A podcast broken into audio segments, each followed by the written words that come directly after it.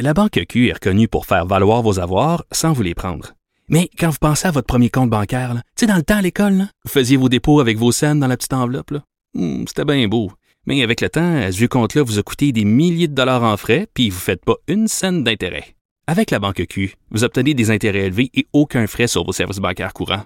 Autrement dit, ça fait pas mal plus de scènes dans votre enveloppe, ça. Banque Q. Faites valoir vos avoirs. Visitez banqueq.ca pour en savoir plus aidant, Madame Marguerite Blais, et du directeur national de santé publique, Dr Horacio Arruda. Alors, Monsieur le Premier ministre, à vous la parole.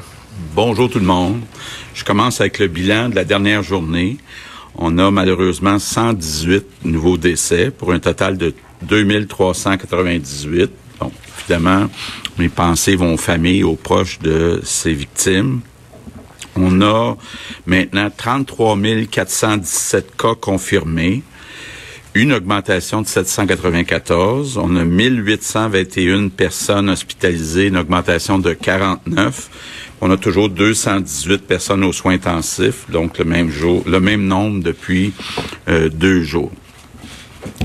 Principal problème qu'on a encore actuellement, c'est le manque de personnel, surtout du personnel à temps plein on est rendu euh, malheureusement dans l'ensemble du réseau de la santé, on est rendu à 11 200 personnes qui sont absentes, soit infectées, soit à risque d'être infectées, soit peur d'être infectées. Donc, euh, évidemment, je peux besoin de vous dire que ça met une pression énorme sur l'ensemble du réseau, pas seulement les CHSLD, mais aussi euh, les hôpitaux. Donc, il y en a beaucoup qui sont absents. Puis, il euh, faut ajouter à ça aussi qu'il y a beaucoup de personnes qui sont présentes, mais pas à temps plein. Donc, la situation est encore pire que euh, le 11 200, dans le fond. Donc, évidemment, c'est pas une situation idéale pour limiter le nombre de contacts avec les résidents. Étant donné qu'il y a des gens à temps partiel, ça veut dire qu'il y a plus de personnes qui ont des contacts avec chacun des résidents. Donc, pour la propagation du virus, c'est pas idéal. Puis évidemment, mais le fait qu'il y ait euh, 11 200 employés absents puis des gens à temps partiel, ça met une pression énorme sur les employés qui travaillent. Donc, des longues heures de travail, du temps supplémentaire, pas de possibilité souvent euh, de prendre euh, des vacances. Donc, euh, je lance un appel encore aujourd'hui. D'abord, euh, aux employés qui ont fini leur quarantaine, parce qu'il y en a à peu près le, tiers là dans les 11 200 qui techniquement pourraient euh, revenir. Donc, euh, je lance un appel à ces personnes. On est on est comme dans une guerre, on a vraiment plus que jamais besoin de vous autres.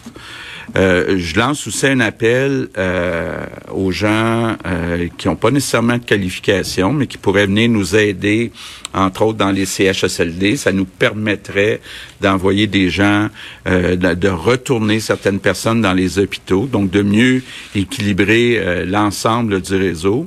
Je veux vous dire aussi que j'ai donné un mandat au président du Conseil du Trésor pour élaborer des nouvelles primes pour convaincre plus d'employés, plus euh, de personnes à l'extérieur du réseau de venir travailler à temps plein. Je veux vraiment qu'on se concentre sur le temps plein, le temps plein étant un certain nombre d'heures par mois.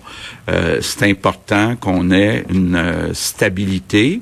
Bon, évidemment, c'est pas simple. On a déjà des primes qui sont en place. Il faut être certain qu'en mettant des primes dans le réseau public, qu'on vienne pas euh, déshabiller un pour habiller l'autre euh, du côté du secteur privé.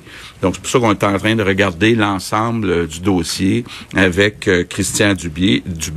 On, devrait, être capable rapidement, je, je l'espère même demain, être capable d'annoncer des nouvelles primes pour convaincre plus d'employés de travailler à temps plein dans le réseau de la santé. C'est incontournable pour être capable de dégager les marges de manœuvre qu'on a besoin.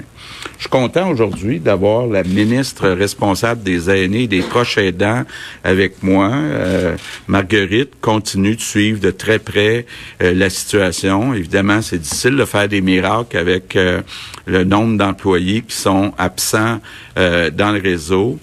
Bon, il y a une petite commande aussi que je lui avais donnée il y a quelques jours de dire, bon, vous vous en rappelez, dès le début de la crise, on s'est dit, faut limiter les entrées et les sorties dans les résidences pour aînés pour éviter que trop de personnes soient infectées. il y a quelques semaines, on a demander aux directions des différents, euh, différentes résidences de permettre aux proches aidants euh, de venir euh, voir leurs parents. Malheureusement, puis souvent c'est vous qui me l'avez dit, les journalistes, il y a certaines résidences où la direction permet pas pour toutes sortes de bonnes ou de mauvaises raisons, aux proches aidants de venir voir leurs proches. Et puis, ben, je pense que Marguerite et moi, là, on trouve ça euh, pas humain euh, que pendant deux mois, euh, une personne n'ait pas pu voir ses enfants. Ça a comme pas de bon sens. Je comprends la raison pourquoi on fait ça. On veut éviter la propagation du virus, donc on veut protéger la santé physique, mais il faut pas protéger la santé physique au détriment de la santé mentale. Et c'est pour ça que j'ai demandé à Marguerite de prendre les grands moyens. Elle va vous expliquer comment et quand euh, elle va faire ça. Mais on veut s'assurer que ça devienne la règle, que les proches aidants soient acceptés, là, quitte à, mettre euh, des procédures comme Marguerite va vous l'expliquer tantôt. De l'autre côté, euh, j'ai demandé aussi au docteur Arruda de voir est-ce qu'on peut permettre les sorties. Parce que là, actuellement, il y a des gens, euh, ça fait deux mois qu'ils n'ont pas sorti euh, de leur résidence. Encore là, c'est dur pour la santé mentale. Je pense que c'est important de prendre l'air. Puis le docteur Ruda est d'accord avec ça. Donc, euh, docteur Ruda euh, va tantôt vous expliquer les règles qu'on va mettre en place pour qu'on permette aux gens là, davantage d'aller prendre l'air, euh, de sortir euh, des résidences, de retrouver un peu euh, de liberté, ce qui est primordial pour leur équilibre mental. Donc, je vais par la suite passer la parole à Marguerite et au docteur Ouda. Je veux revenir sur euh, l'ouverture des commerces en région euh, hier. On me dit que ça s'est bien passé. On me dit qu'il y a beaucoup de commerçants là, qui sont très ingénieux, euh, débrouillards, qui ont mis toutes sortes de procédures en place pour, entre autres, protéger le fameux 2 mètres de distance, soit entre les employés, entre eux, ou soit entre les employés et les clients. Donc, ça se passe bien. Très content. Euh, de cette étape euh, qui est passée. Je veux revenir euh, sur l'ouverture des, des écoles puis des services de garderie en région, donc à l'extérieur de Montréal, qui est prévu pour lundi prochain. Encore là, je fais encore un appel à la souplesse, à la flexibilité. Vous avez entendu le ministre de l'Éducation dire ça peut se faire sur quelques jours, l'ouverture des écoles ou des garderies. Puis moi, je voudrais que tous les Québécois euh, les enseignants, les parents, que tout le monde se mette en mode solution. Pas en mode je cherche des problèmes, mais en mode je cherche des solutions. On fait ça pour le bien des enfants.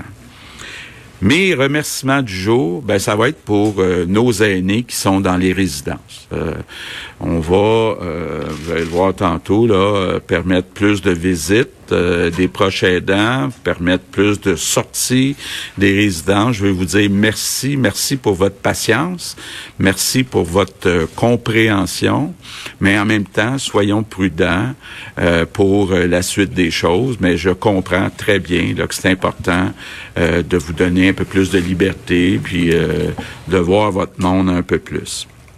Euh, je termine en répétant peut-être une consigne que je vais répéter euh, peut-être pendant les semaines, peut-être aussi des mois, le 2 mètres, le 6 pieds. Il faut absolument que tout le monde, surtout quand on est avec des personnes de 60 ans et plus, mais de façon générale, pour éviter la propagation, puis pour être capable, entre autres à Montréal, euh, de se donner la marge de manœuvre pour déconfiner un peu, il faut que le 2 mètres, le 6 pieds de distance entre les personnes soit respecté. Donc, je compte sur vous. On a besoin de vous pour être capable de franchir euh, d'autres étapes. Merci.